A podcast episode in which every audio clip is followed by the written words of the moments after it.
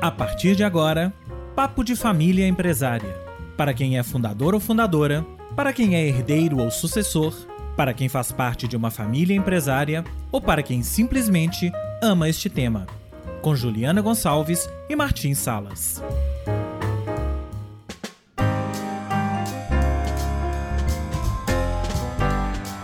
As histórias das empresas familiares têm um começo muito parecido.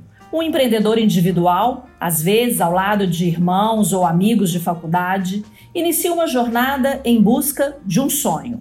Por trás, uma origem simples, carregada de necessidades emocionais e financeiras. O desejo de oferecer à sua família melhores condições de vida, sobretudo de estudo, é o grande motivador. Bem-sucedidos na empreitada, os filhos dos fundadores vivem ainda em condições restritas economicamente, mas se transformam em adultos com vidas confortáveis, fruto de muita dedicação do fundador, com enormes jornadas de trabalho, ausência familiar, distância dos filhos e muitos outros sacrifícios. Estes filhos, adultos por sua vez, constroem famílias que podem usufruir de uma qualidade de vida econômica bem mais confortável, para não dizer abundante. Este é o enredo que acontece em muitas histórias de famílias empresárias. Mas será que é sempre assim? Fique conosco. Acionista rico, acionista pobre. Este é o tema do episódio de hoje do nosso podcast Papo de Família Empresária. Olá todo mundo, como está Juliana? Este é um tema quente, né? Agora, se eu lembro bem, você é acionista de empresa jornalística, né? Então, você é acionista rica ou acionista pobre? Eu sou uma, uma acionista do meio, Martim. Sou uma acionista que não dependo financeiramente da empresa da família. Bom. Resposta perfeita. Vamos falar dessa, né? Bom dia para todo mundo. Eu sou Juliana Gonçalves, jornalista, consultora de empresas familiares e acionista do Diário do Comércio. Super legal. Como comentei para você, Juliana, este tema é quente, né? Eu acho que muito mais do que as teorias e conceitos, conceitos este tema é fruto de nossa experiência profissional, da convivência com várias famílias empresárias. Eh, o que vamos a trazer aquí hoy son ejemplos de familias en que la condición financiera, o contrario de lo que se piensa, no es la misma en todos sus núcleos herdeiros. Núcleos con una condición patrimonial privilegiada, casas deslumbrante, filhos las mejores escuelas, inclusive no, no exterior, viajes anuales o destinos más exóticos, todo aquello que, que deslumbra, ¿no?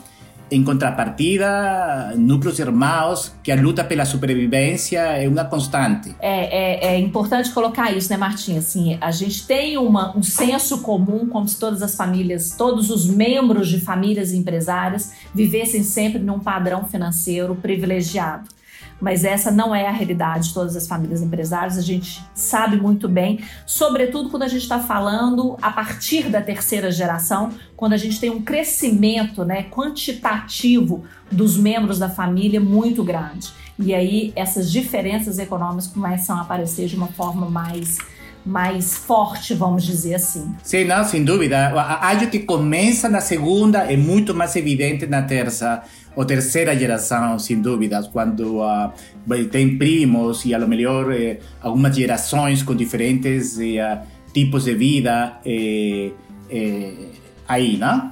Exatamente. E a gente tem várias razões que podem explicar isso. Nós vamos falar aqui em algumas delas, mas eu acho que a gente pode antecipar aqui já várias outras. Sim, sim. Eu acho que uma, uma razão que é muito, muito importante é muitas vezes a percepção de, de, membros da família que a empresa familiar é a única possibilidade de, fonda, de fonte de renda não? para os membros. É decir, eh, todo mundo fica que a riqueza da família vai vir de, los lucros, de los resultados de la empresa familiar y, y que no dejan que todo mundo tenga, cega sus propios sueños y limita uh, para hacer outras atividades. Então, é um equilíbrio, porque todo mundo tem que saber e estar focado na empresa, pero como empresa, como legado, não somente como uma fonte de, de, de dinheiro e de riqueza. Eu diria que essa conceitualmente é uma muito forte, há outras mais que, que podemos conversar, né? É, acho até que como consequência dessa aí, existe uma outra muito importante, é quando os pais impulsionam, valor, é, estimulam que seus filhos tenham seus hobbies como, digamos, uma profissão, mas não num tratamento exatamente profissional. Então, aquela coisa que o pai fala: eu vou te dar a vida inteira todo o suporte financeiro, não se preocupe, a vida inteira você vai ter é, as melhores condições, vamos dizer assim, né? É, isso é muito comum, sobretudo, é, em, em pais na relação com filhas, mulheres, né? Tendo um pano de fundo aí um pouco machista. Então, os pais estimulam os hobbies dando àqueles filhos a garantia de que não precisam se preocupar economicamente, porque eles vão dar o suporte sempre. E aí, esse hobby é a ocupação, né? É, é, o propósito, é a razão de ser dos filhos, mas não tem um retorno financeiro que garanta aquele padrão de vida.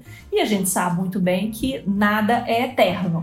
A gente não pode ter 100% de garantia que aquele, aquela, aquela padrão econômico de uma empresa, aquela capacidade produtiva de uma empresa vai se manter eternamente. Muitas coisas mudam, nós estamos vivendo hoje uma pandemia que está mudando tudo e muitas empresas vão deixar de existir. E aí esses filhos, né, que não conseguiram encontrar a sua forma de financeiramente sobreviver, se veem em maus lençóis em situações complicadas. É um tema, um tema muito importante e que acontece frequentemente e, e, e também que está relacionado que você acaba de dizer é que os pais e é um, um pouquinho uma situação machista que ainda é, é, nesses tempos acontece que os pais nos deixam as filhas, por exemplo, que trabalham em empresa, algumas vezes que trabalhem em nenhuma empresa, então que só se preparem para casar. Obviamente, isso está diminuindo em tempo, mas todavia ainda acontece. E, e, e a verdade, não somente para filhas, também para filhos, acho que é um aspecto pessoal. Porque independentemente da situação financeira, dos pais prometendo cuidar de os filhos ou filhas por sempre, tem que existir uma motivação pessoal para crescer profissionalmente, para ficar independente, para perseguir seus sonhos. Então, acho que esse tema também é muito importante e muitas vezes o resultado de que o, o filho, filha, eh, fiquem sem dinheiro, por exemplo, em algum momento, eh, não pode ser necessariamente atribuído à circunstância de que oh, meu pai disse que vai cuidar de mim forever, por sempre, quando tem que existir essa motivação, né? E uma motivação que tem que ir mais lado do que você comentou, de ter hobbies, porque um hobby muito bom, eu acho que ajuda espiritualmente para, para manter equilíbrio espiritual, emocional. Qualidade de vida. Sem dúvida. Mas muitas vezes a pessoa não, não pode fazer de um hobby uma atividade profissional. Algumas vezes se acontece, se tem habilidade, se tem é, Mas aí motivação. deixa de ser hobby, né, Martim? Deixa de ser hobby para se tornar uma atividade profissional. Sem dúvida, se você é muito bom. Isso acontece muito com, eh, com membros de família que são, por exemplo, artistas muito ligados, né? Porque têm essa habilidade de ser pintores, escultores e são muito sucedidos. Pero quando você simplesmente, não sei, você somente gosta de pintar como, como um hobby, realmente não persegue e não tem necessariamente esse talento diferenciador, é onde acontece, às vezes, muitas vezes, esse, esse, esse problema. Porque um momento ou outro você fica tendo um hobby e não tem uma atividade profissional. Então, tem que ter um pouquinho essa, essa circunstância de, de, eh, de querer crescer, né? E eu acho que hay algumas mais, este, outras, outras Existe situações. outras, existe, por exemplo, também ainda nessa...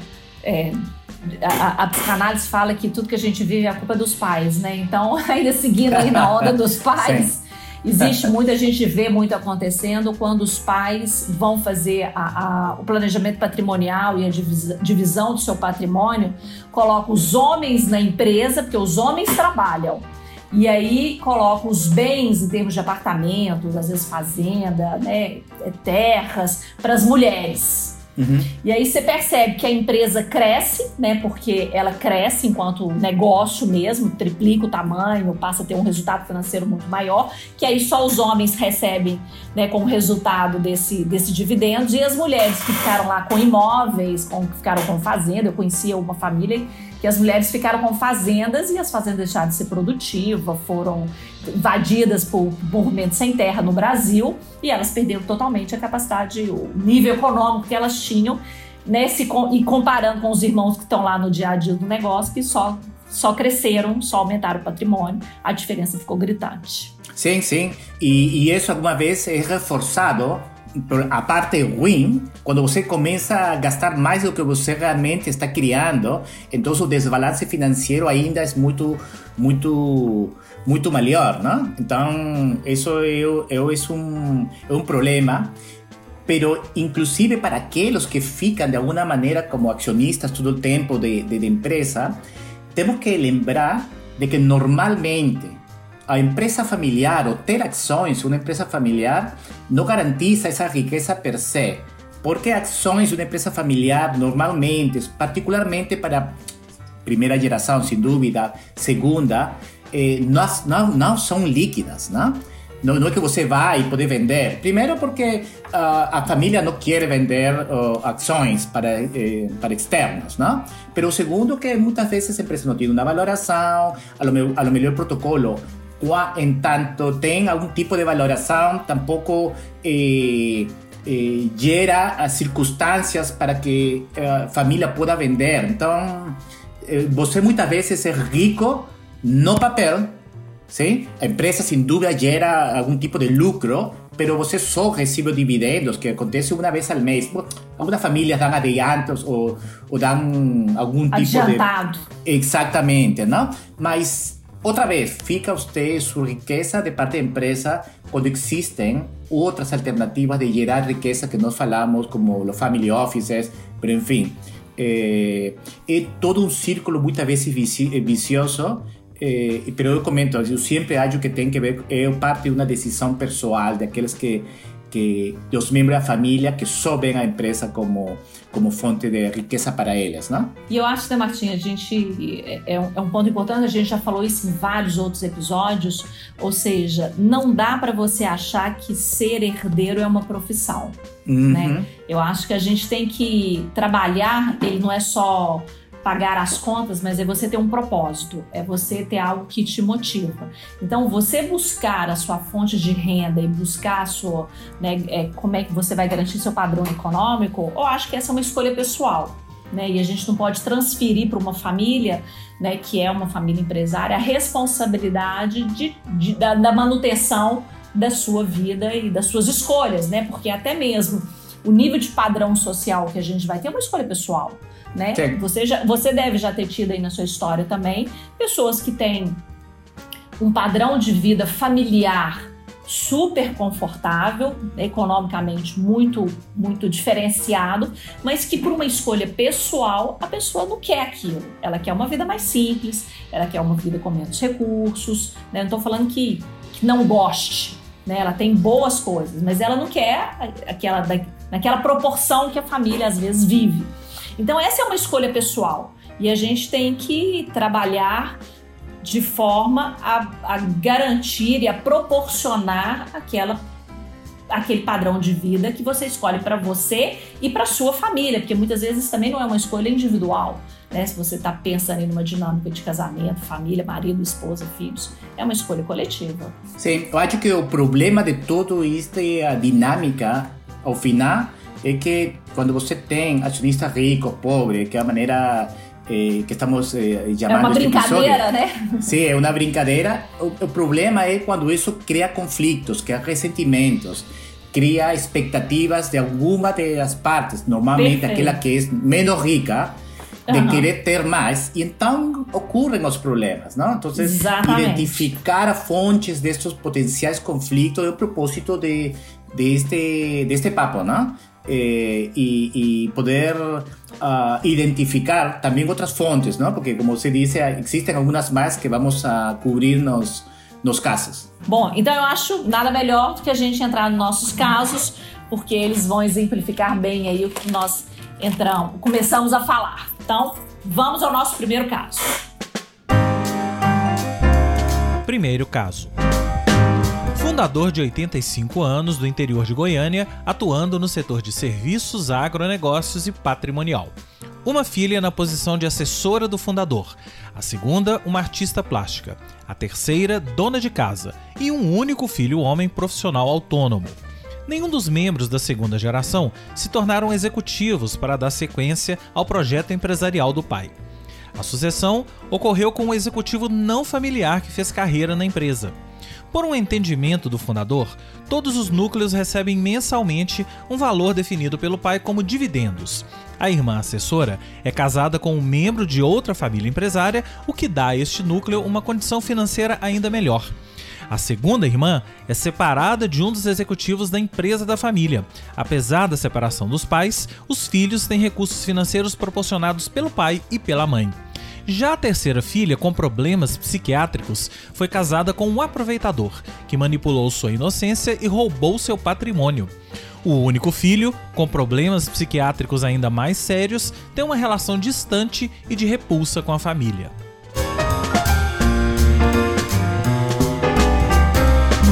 Bom, Martim, acho que esse é um exemplo, é um caso que mostra bastante essas diferenças econômicas nos núcleos, já a partir da segunda geração.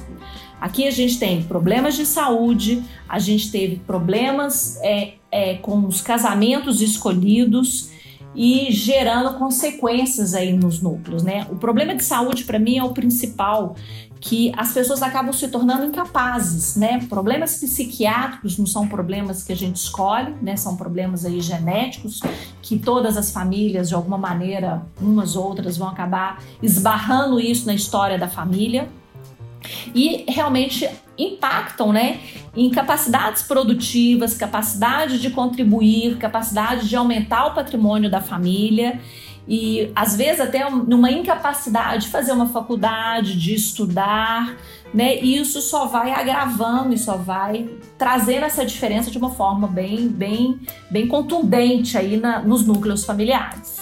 Isto acontece em qualquer tipo de família, não? Seja família empresária ou não. E eu acho que nós, qualquer pessoa pode relacionar-se com estes casos. Então, sem dúvida, ter algum tipo de, de problema de saúde, algum tipo de discapacidade, é sem dúvida uma, uma fonte de, de um problema para poder fazer frente na, na vida.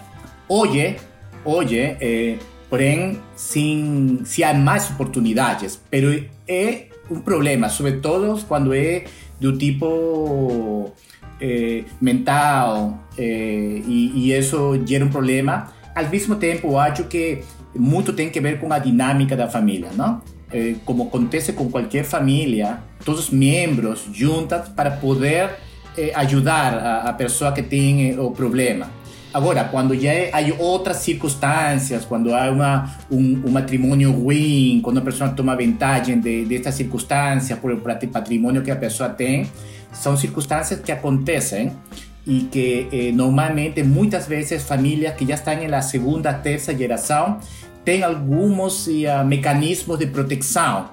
Outra vez, que pode ser colocar um trust ou colocar um porcentagem dos benefícios de, de a riqueza, já seja da família ou de, de, de, ou de empresa para, para ajudar, pero sem dúvida aquela pessoa, aquele núcleo vai ter alguma dificuldade comparada ao resto, né? Aqui, nesse caso, eu, eu me recordo que uma das irmãs é, assumiu a responsabilidade de ser a, a a responsável financeira por aquele núcleo dessa outra irmã que tinha problemas, né, que teve um casamento realmente muito ruim. Então, é ela que é, gerenciava financeiramente o núcleo, ela que era responsável por pagar as contas da família, ela que responsável a, até mesmo a fazer o supermercado da família. Na época, os filhos eram, eram jovens ainda, assim, com talvez 20, menos de 20, 20 e pouquinho, então ainda não tinha essa condição de assumir tudo. Então essa irmã assumiu toda essa responsabilidade pelo gerenciamento da casa, pelo gerenciamento financeiro e por dar algum dinheiro para os filhos, né, para a própria mulher, para o dia a dia dela. Então, ou seja, as famílias vão se responsabilizando. Agora, e quando não tem outros núcleos familiares? Às vezes é filho único, ou às vezes filhos que moram em outra cidade, outro país, né? Aí, como é que faz? Sim, não, é, é, é, é muito, muito mais difícil.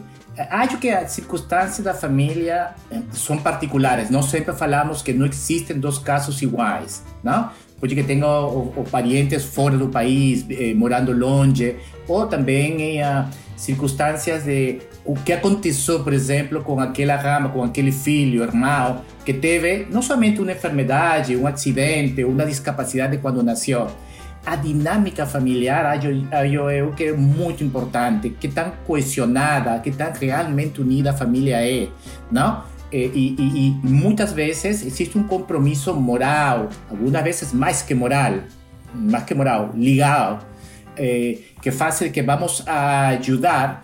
E, e claro, como acontece na vida, uma coisa é como uma, eh, a lo melhor soa mal, não? Eh, não sei se uma, uma contribuição, uma quase caridade familiar, se você quiser, pero o que acontece é que a, o resto da família ajuda os filhos, aos seguintes membros, a que eles tenham a oportunidade de enfrentar essa essa dificuldade que podem conseguir, por exemplo, eh, crescer profissionalmente. Pero tem que ver muito, não somente com o protocolo, com, com esse nível de unidade da família. Não? Então, acho que essa parte é importante, que, eh, como nós falamos, eu acho que essa, essa dimensão, esse viés emocional é sempre importante em qualquer família, não? E também uma família empresária.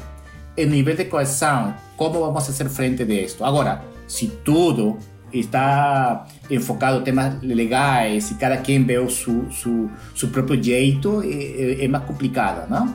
É, então, é um equilíbrio, eu. Você falou de um ponto muito importante, que é esse, esse ponto de coesão, né, para garantir esse equilíbrio emocional da família.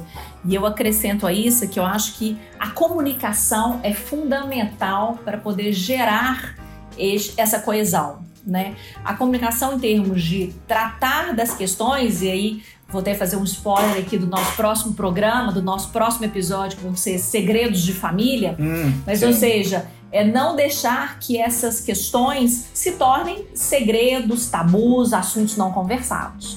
É claro que a gente tem que tomar cuidado com a idade dos filhos, dos netos, dos membros da terceira geração para poder abordar esses temas, mas em um dado momento que eles já têm capacidade para lidar, porque chega uma idade que os filhos começam a perceber não só essas diferenças econômicas entre os núcleos, porque vê o primo é, com carro importado, vê o outro primo viajando para o exterior todo ano e ele, no núcleo dele, não tem essa condição. Né? Não tem, às vezes, condição de sair para jantar todo final de semana, para ter um bom carro, né? para ter abastecer o carro que ele tem. Então, essas diferenças começam a se tornar realmente muito, muito evidentes. E aí, trazendo o que eu ia colocar, a comunicação. Você ter a oportunidade de conversar com todo mundo, de mostrar as diferenças de mostrar como é que você cuida de que não falte para ele, para aquele núcleo, né? Para aquele núcleo cujo cuja mãe tem um problema psiquiátrico, cujo pai tem um problema psiquiátrico, né? Como é que a família como um todo tem esse cuidado para dar aos netos, aos filhos, garantia de que no futuro ele vai ter, né, vai ter condições de estudar, ele vai ter condições de, ele vai ter os recursos que a família vai proporcionar a ele. Então, essa comunicação para mim é fundamental. Eu lembro num caso que eu acompanhei o quanto foi importante a gente colocar todos os netos na mesma sala para conversar sobre os desafios que eles vivem em cada um dos seus núcleos familiares. Ótimo. E foi nessa dinâmica que a gente levou meses trabalhando com esses filhos é, que os netos tiveram a oportunidade de falar com os primos que dentro da minha casa falta às vezes isso, falta aquilo, né? Que às vezes eu não vou no médico porque eu não tive condições de, de, de ter gasolina no meu carro. E então todo mundo saber o que, que vive cada um dos núcleos. Que, que é uma circunstância, assim, não, é, é, muito legal. Uma circunstância também que requer muita coesão, como falávamos, porque ainda, quando são irmãos, ou já não falar de, de uma, um consórcio de primos, eles também ter certo nível de privacidade, então abertura, está relacionada ao nível de coesão e de união familiar, não? Que nos estão comparando. Eu, eu também, eh, Juliana, com o que você falou, eh, queria comentar que a, acontece muitas vezes que o problema não é somente uma doença, um problema de saúde, já seja congênico de nascimento ou adquirido, um acidente. Algumas vezes também acontece que é uma circunstância de, por exemplo, de adicção, é, é? ou de algum tipo de... De, de vícios de vício, isso, não? Como alcoolismo, ou alguém que, que joga muito e que tem uma circunstância que, como você comentou, a lo melhor vamos a falar muito mais em episódios de segredos, pero que afeta a dinâmica familiar, não? E não somente de, de os filhos de pessoa, mas de toda a dinâmica familiar. Então, algumas pessoas ficam como mais longas, querem ser mais distantes de quem pode ser um problema para a família, uma ovelha negra, pero é parte da família ao mesmo tempo. E também as famílias têm que reconhecer que há vezes um impacto reverso, que é que os pais, por exemplo, ficam muito atenção com aquela pessoa que tem um problema, desde que são crianças, por exemplo. E então isso também gera uma dinâmica familiar do resto dos irmãos que dizem: ah, meu pai está ignorando a nós, eu que o preferido é aquele irmão, irmão que tem o problema. E isso gera ressentimento. Então, é tudo um processo que a parte importante é que as famílias possam reconhecer este efeito na dinâmica, porque vai ter um efeito posterior em como os irmãos ou como os primos vão a interatuar para poder se suportar em estas circunstâncias. Acho que esse é um caso que exemplifica muito bem essa, essa questão né, de, dessas, das doenças que acabam implicando nessas diferenças. Acho que podemos ir para o nosso segundo caso? Vamos! Segundo caso. Família empresária da indústria de calçados. O filho mais velho começou a trabalhar com os pais fundadores desde cedo. Viu e viveu a empresa se transformar na potência que é hoje. Cursou administração de empresas, fez um MBA nos Estados Unidos e já teve a oportunidade de trabalhar em diversas áreas da empresa. Hoje é diretor comercial dela, com metas e desafios bem definidos pelo CEO e com acompanhamento mensal pelo conselho de administração. Já o segundo filho homem escolheu cursar medicina, sua paixão desde criança. Depois de 10 anos para sua completa formação, faz parte hoje do corpo clínico de um importante hospital da cidade onde moram. A filha caçula optou por não trabalhar, se casou e está grávida do seu primeiro filho. um caso, acho que é ótimo, não? Porque ilustra como as escolhas profissionais eh, fazem toda a diferença no padrão econômico de cada um dos filhos, que acho que vai ser diferente entre os dois primeiros e último. Completamente diferente, exatamente. É, aí, assim, é exatamente isso, né, Martins? Assim, como é que as nossas escolhas profissionais fazem diferença, né?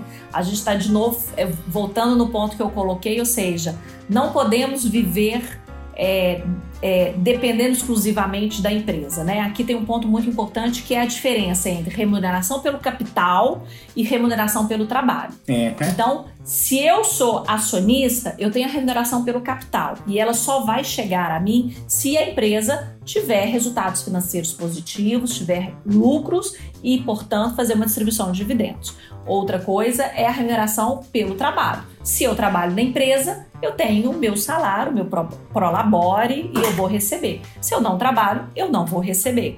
E aí, se a minha escolha profissional foi uma escolha que aí o mercado de trabalho aí tem suas próprias regras, mas tem profissões mais bem remuneradas, profissões menos, menos bem remuneradas, profissões como, no caso citado, a medicina, que o, o, o, período de formação é muito longo. Uhum. Nos Estados Unidos, se não me engano, é até maior do que aqui no Brasil para gente.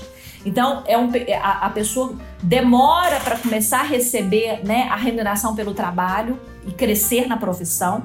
Então, são situações que geram completo, grandes desequilíbrios dentro da empresa, dentro da dinâmica da família.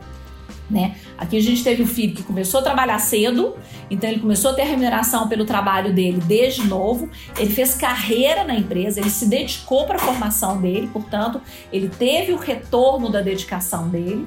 E o outro filho que fez uma carreira linda, maravilhosa de medicina, né? De novo, hoje a pandemia nos, nos fazer nos orgulhar dessa classe médica enfrentando, mas que tem uma remuneração completamente diferente do irmão. E mais, a irmã que optou por uma escolha de ser a esposa, né, de trabalhar, de se dedicar ao lar, de se dedicar à família dela, à formação, aos filhos dela.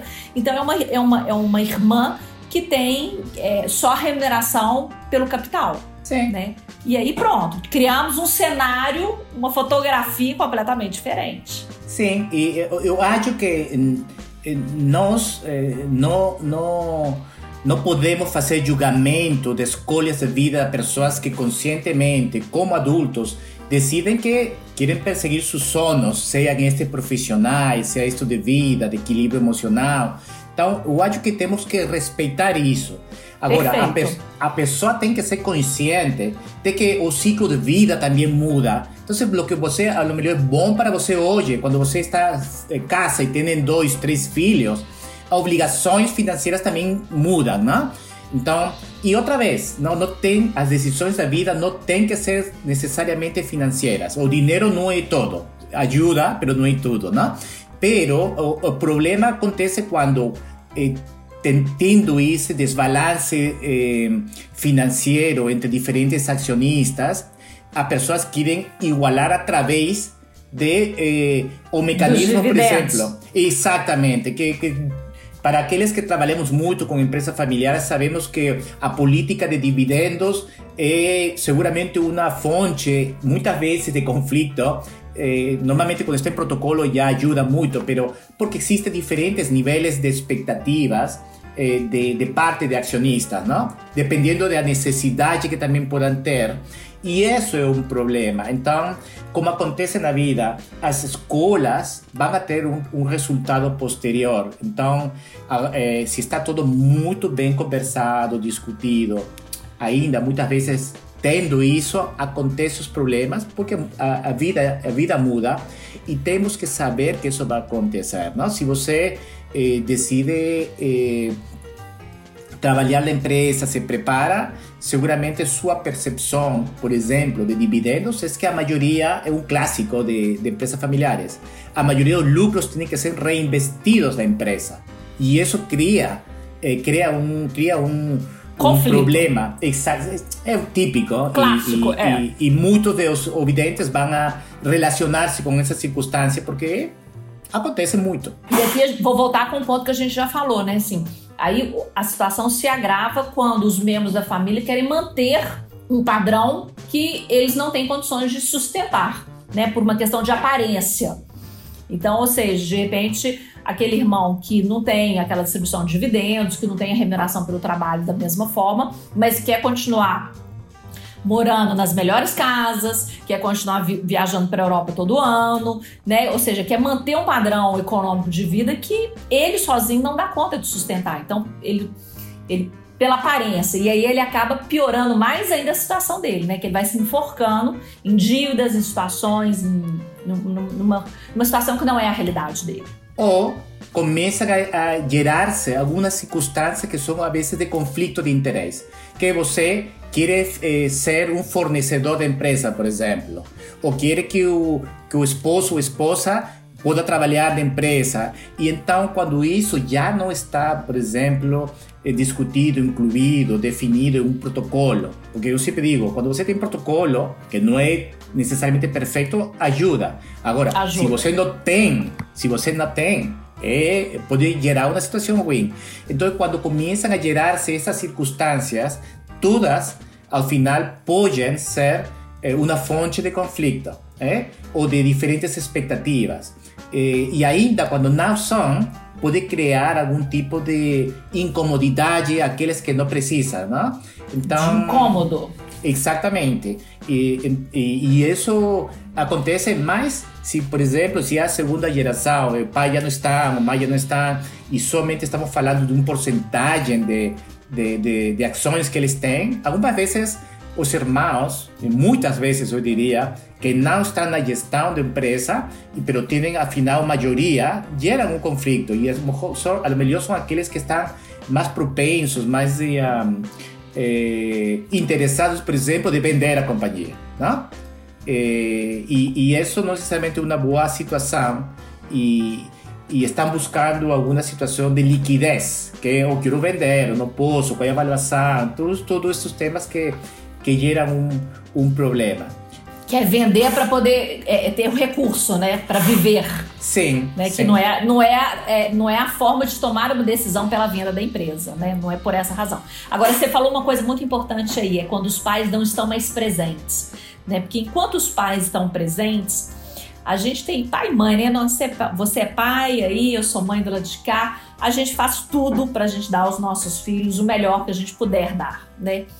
Então, ou seja, às vezes nessas diferenças, né, das escolhas profissionais dos filhos, acaba que os pais compensam economicamente essa diferença. Sim. E aí a questão fica muito mais grave quando esses pais não, tão, não estão mais presentes e aí não tem ninguém mais para poder fazer essa, né, esse, esse, esse carinho afetivo financeiro, vamos dizer assim. E aí, a- né? Exatamente. Aí a coisa começa a ficar muito mais séria, né? E eu tava lembrando aqui é, que essa diferença muitas vezes ai- ainda é, é, é aguçada mais ainda, é aumentada mais ainda, quando aquele filho que trabalha na empresa ainda tem uma série de benefícios indiretos que dá a ele também, que, que aumenta essa diferença financeira. Que às vezes tem quantas empresas, né, que para uma diretoria oferece carro, oferece moradia, oferece é, é, participação nos resultados, né? Então é, reembolsa jantares em restaurantes maravilhosos, né? Porque às vezes vai com cliente, vai para fazer um network, um social. Então são uma série de remunerações indiretas que aumentam mais ainda esse padrão de vida econômico e, naturalmente, aumenta mais ainda essa diferença entre os núcleos familiares, né? tornando-se também um problema.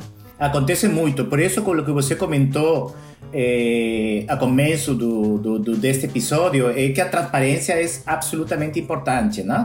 Eh, hallamos que, que, que, eh, que muitas vezes eh, ah, também em algumas empresas familiares aqueles que trabalham e algumas vezes para os que não trabalham a empresa é quem cubre os ga- gastos não? do novo carro, isto, outro agora se acontece só para os executivos e não para aqueles que estão fora é outra vez é uma circunstância que gera que gera conflito De novo, a importância do protocolo, né, Martinho? Acho que, acho que essa é a tônica de quase todos os nossos episódios e assunto. O quanto que um protocolo, um acordo, vai regular essas questões, né?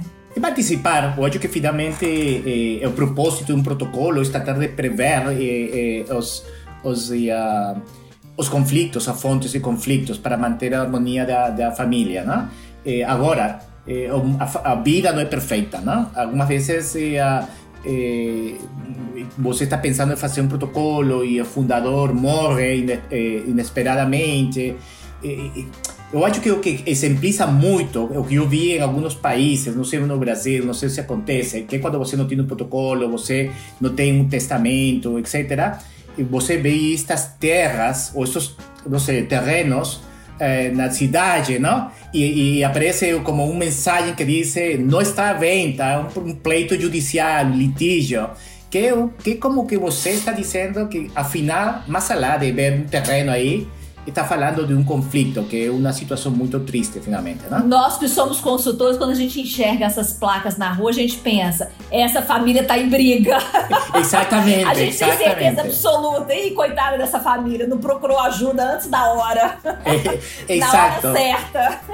E, e, e, e, e nosso segundo e nosso segundo pensamento é que lástima e que triste que chegaram nessa Que situação. lástima. Exatamente. Exatamente. Porque é uma Porque aí- família, finalmente. É uma família, sentimentos, e a gente sabe o quanto que demora essas brigas judiciais, né? Muitas vezes Oh. passam-se gerações e a solução não, não é dada. Quer dizer, estou falando sobretudo na realidade brasileira, onde a nossa justiça é extremamente morosa, mas enfim. Agora, aí vou voltar aqui com a questão assim, de como é que a gente lida com isso, né? De novo, eu trago a importância da transparência, da comunicação e da prestação de contas. Porque eu acho que tem um ponto, Martim, que é assim: quando a gente tem situações, vamos, vamos voltar aqui nesse exemplo desse caso, que eu acho que é um bom exercício. Né? A gente tem um filho que trabalha no negócio e dois que não trabalham, né? Um médico e a filha que é que trabalha dedicando à família dela. Se a gente não tem uma prestação de contas bem feita dos resultados da empresa, da distribuição de dividendos, né, de como é que é a política salarial da diretoria e tal, é, aqueles que não estão dentro da empresa começam a criar fantasmas. Né? E a mente humana é, é, é sem limites para poder criar conjunturas, imaginar o que pode estar acontecendo. Então, se você não trabalha muito bem essa comunicação com essa transparência para explicar que, por exemplo, aquele carro do ano é um benefício da empresa para todos os diretores, como você colocou, que morar num ter um motorista à disposição dele é um benefício da diretoria, que esse ano não teve uma distribuição de dividendos porque a gente teve uma crise de saúde no mundo inteiro e todas as empresas foram afetadas, então as, os acionistas decidiram pela redução de 50% do salário, que são decisões né, que, que são feitas no, no dia a dia da empresa, isso tem que ser comunicado e tem que ser muito bem transparente para que todo mundo entenda o que está acontecendo e não crie fantasias, fantasmas. Sem dúvida, é um ponto muito, muito importante. Né? Então, eu diria que transparência e comunicação é, é um fator muito importante a ter em conta para evitar esses conflitos. Uh, Juliana, eh, tempo para ir a, a nosso terceiro caso? Podemos. Terceiro caso. Dois irmãos herdeiros da empresa fundada pelo pai, hoje adultos, dividem a empresa em 50% e também dividem as diretorias dela. Juntos, gerenciam uma grande empresa do setor de calçados. Depois de anos de uma ótima convivência e desempenho, os irmãos convidam um consultor para ajudá-los a se separarem. O desentendimento começou com as esposas se estranhando e chegou ao ponto de elas não conviverem mais.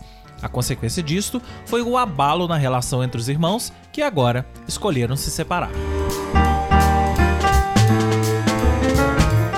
Eu acho que o que a gente pode falar, Martim, são as escolhas afetivas. Esse é um primeiro ponto que vou voltar numa, usando uma frase sua. As pessoas, nós precisamos ter consciência de todas as escolhas que a gente faz na vida da gente.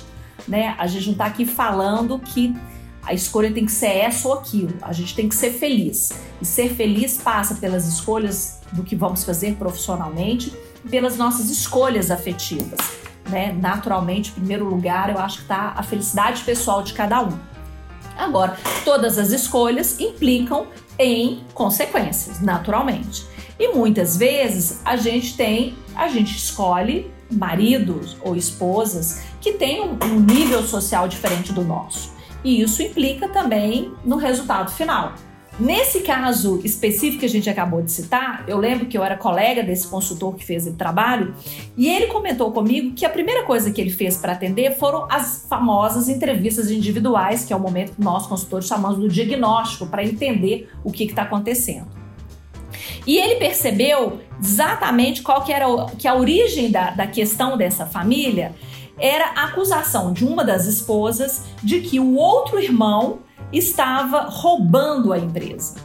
E ela justificava essa percepção dela baseada em quê? No padrão de vida do outro núcleo familiar. Por quê? Porque ela falava que o outro irmão tinha ele viajava todo ano, ele ia para o exterior, os carros, ele trocava de carro todos os anos, ele tinha uma casa na praia, o filho deles morava, fazia um intercâmbio é, no exterior e que no núcleo dela isso não era possível, que eles não tinham condições de ter todos, tudo isso que o irmão tinha economicamente junto com a esposa.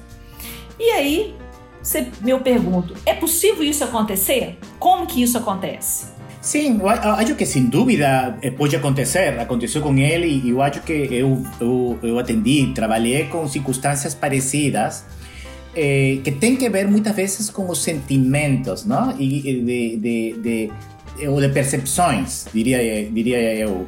Quando você vai aos fatos, como acho que vamos conversar que aconteceu aqui, você pode realmente eh, compreender por que são essas diferenças. Então, transparência é importante.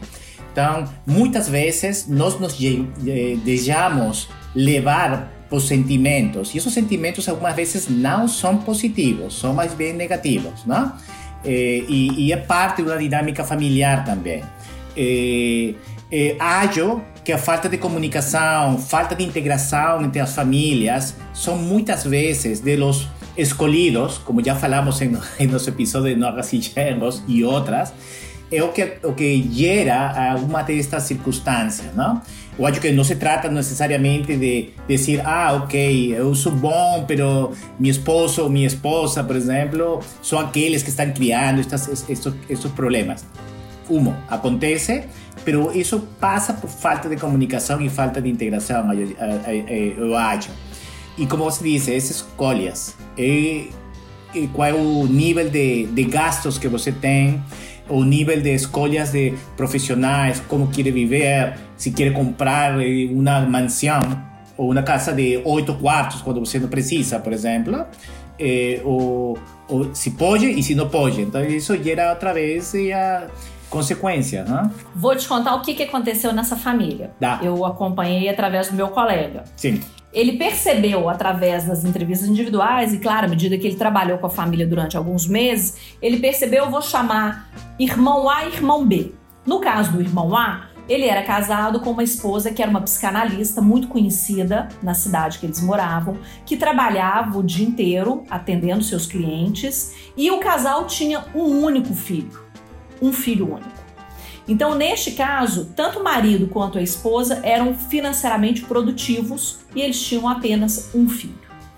O casal número B do irmão B, a esposa é, fez a escolha de se dedicar à família, então ela não era, é, ela não tinha uma profissão remunerada e eles tinham quatro filhos. Então, eu lembro do meu consultor me contando, falando, Juliana, foi só mostrar para eles conta. Eu fiz uma planilha para eles e fui mostrando. Enquanto um núcleo tinha o dobro da capacidade produtiva economicamente e só tinha um filho para sustentar, o outro núcleo tinha só um o marido como capacidade econômica produtiva e quatro filhos para sustentar. Então, só isso era um cenário que dava para mostrar para eles a diferença do padrão de vida entre ambos, né? Por isso que um lado tinha casa na praia, podia viajar todo ano e, e tiveram a oportunidade de oferecer ao filho um intercâmbio. Enquanto que no núcleo B eram quatro filhos, né? Era uma vida que toda dedicada à família, então não tinha a mesma condição. Então, eu acho que, de novo, como você colocou, a comunicação, a transparência, o diálogo para a gente entender as realidades de cada um é extremamente importante, né? Para que isso não se torne o mal-estar que gerou nesse caso. Porque aí, de novo, cada esposa ia fantasiando, ia criando ciúmes, uma disputa, uma necessidade de manter um padrão que muitas vezes naquela fase da vida não era possível. E claro, a gente entendendo que todas as escolhas têm consequências na vida da gente, né? Consequências boas, mas são consequências que a gente precisa ter consciência delas. Então, este é um ponto que eu acho que é muito importante. E você tem razão, e, e acho que isso, isso sem dúvida, é, é ter é, consciência de quais consequências de escolas, esco, é, escolhas é importante. Agora, na vida, sim, escolhas têm consequências, mas também acontecem alguns. Uh, eh, circunstâncias que não são esperadas, não? Black Swans, que, que está de moda agora com isto da pandemia, não? Os cisnes negros, cisnes negros, que são circunstâncias que não estão previstas, planejadas e que acontecem na vida, não? E, e que podem ser normalmente, tem uma conotação, tem uma, um significado negativo, pode ser positivo, não? Que aquele investimento que você eh, fez eh, torna-se muito bom ou muito ruim e que também afeta também as circunstâncias da vida, não? Ou um negócio paralelo que tinha que resultou ser maravilhoso, não? Começou a estar importando eh, mas, mascarillas, barbilhos da época de pandemia e todo. Eh, são circunstâncias não esperadas. Também há das mais, não? De, que já falamos, como uma doença, como uma circunstância particular. Então, e quando isso acontece, também pode gerar algum tipo de, de, de? O importante é como a família pode equilibrar essas diferenças de uma maneira harmoniosa. E como você já disse, eu acho que o diálogo e a transparência é o, o mais importante, eh, e a coesão familiar. Não se trata necessariamente que um núcleo familiar possa necessariamente subsidiar o outro, porque isso tem que, algumas vezes, se está fora do protocolo, de temas de préstamos, de financiamento, é um tema que tem que nascer, não? É, é, pero não é uma obrigação. Então, é, é, acho, sin embargo, o acho, é, porém, que essa proximidade emocional de coesão, de união familiar, é o que faz que exista essa harmonia independentemente desses desequilíbrios familiares. Porque ainda, se você vê que realmente, e não como brincadeira, muitas vezes decimos, não, não existe acionista pobre. Pero quando mais allá, mais allá de quando existem muitas diferenças, mas existe uma uma coesão familiar, estou seguro que as famílias procuram ajudar, não somente com eh, dando alguma coisa aqui e lá, sino a que essa pessoa pode voltar a ser sucedida, ou esse núcleo familiar pode ser sucedido, né? É, exatamente, assim, quando existe essa coesão e essa, esse calor afetivo, né, envolvendo todos, é, essas diferenças, elas ficam, é, é, elas não são tão gritantes elas não se transformam em problemas de convivência, não se transformam em mágoas, né? Não se transformam, as pessoas acabam entendendo que são escolhas e são dinâmicas de cada família e se, se, se ajudam mutuamente, como você colocou. É, o importante é que a gente traga, é, é, trabalhe né, para essa coesão, para que isso realmente seja o grande mote de todas as famílias.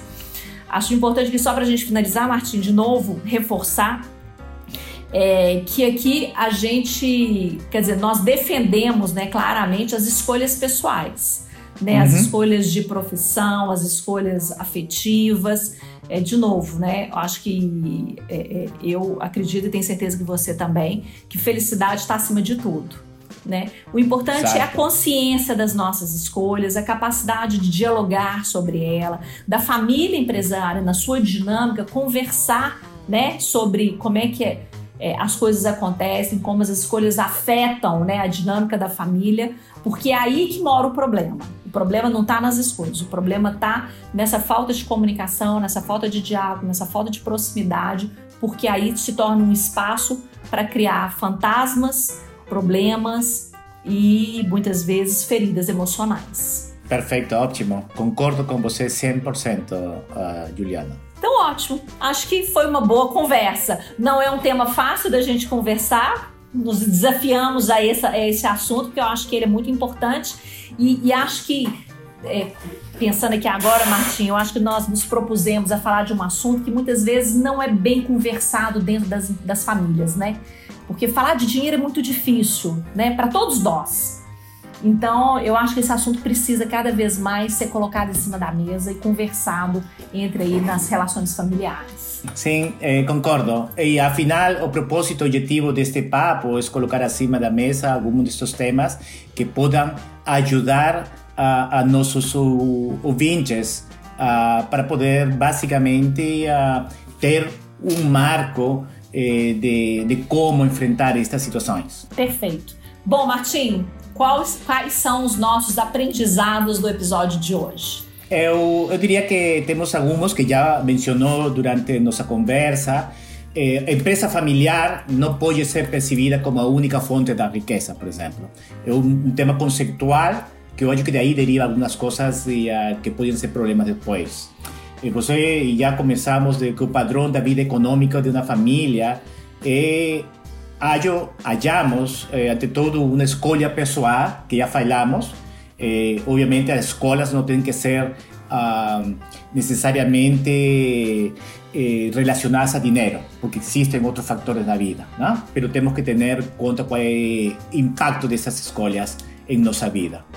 Eh, depois existe uma diferença, e que eu gostei muito que mencionou, entre remuneração pelo trabalho remuneração pelo capital e ter consciência dessa diferença é também muito importante, seja você somente um acionista ou seja você um acionista e um executivo de empresa familiar e membro da família. Eh, temos algumas outras? Acho que é importante a gente colocar né, que as diferenças dos padrões econômicos nos membros, nos núcleos das famílias empresárias existem e não tem nada de errado com isso. Sim.